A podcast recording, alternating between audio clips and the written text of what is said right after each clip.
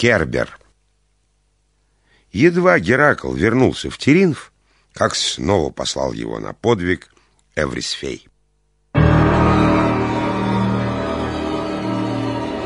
Он должен был спуститься в мрачное, полное ужасов, подземное царство Аида и привести к Эврисфею стража этого царства, ужасного пса Кербера. Три головы было у Кербера. На шее у него извивались змеи, и хвост у него оканчивался головой дракона с громадной пастью.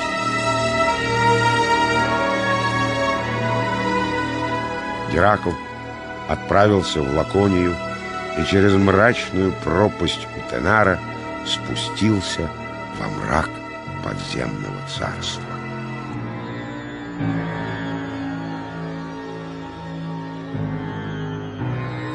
Много ужасов видел на пути своем Геракл. Наконец он предстал пред троном Аида.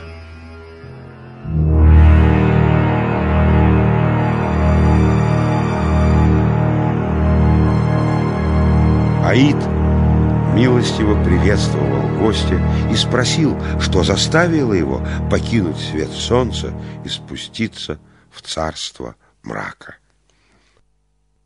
Склонясь перед Аидом, ответствовал Геракл. «О властитель душ умерших, великий Аид, не гневайся на меня за мою просьбу, всесильный. Ты знаешь ведь, что не по своей воле пришел я в твое царство, не по своей воле буду я просить тебя. Позволь мне, владыка Аид, отвести в Микены твоего трехглавого пса Кербера. Велел мне это сделать Эврисфей, которому служу я по повелению светлых богов-олимпийцев. Аид ответил герою, «Я исполню, сын Зевса, твою просьбу, но ты должен будешь без оружия укротить Кербера.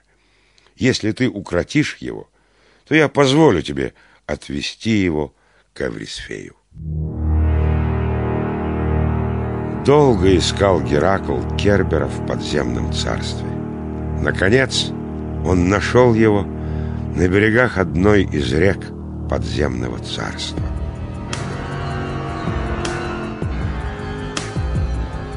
Геракл обхватил своими руками, крепкими, как сталь, шею Кербера. Грозно завыл пес Аида. Все подземное царство наполнилось его воем. Он силился вырваться из объятий Геракла, но только крепче сжимали могучие руки героя шею Кербера. Обвил хвост свой Кербер вокруг ног героя. Впилась голова дракона своими зубами ему в тело, но все напрасно. Могучий Геракл все сильнее и сильнее сдавливал шею Кербера. Наконец, полузадушенный пес Аида упал к ногам героя. Геракл укротил его и повел из царства мрака в Микены. Испугался дневного света Кербер.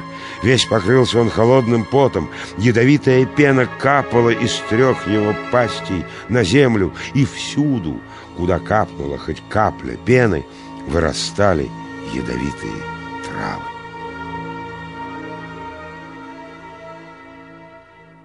Геракл привел к стенам Микен Кербера.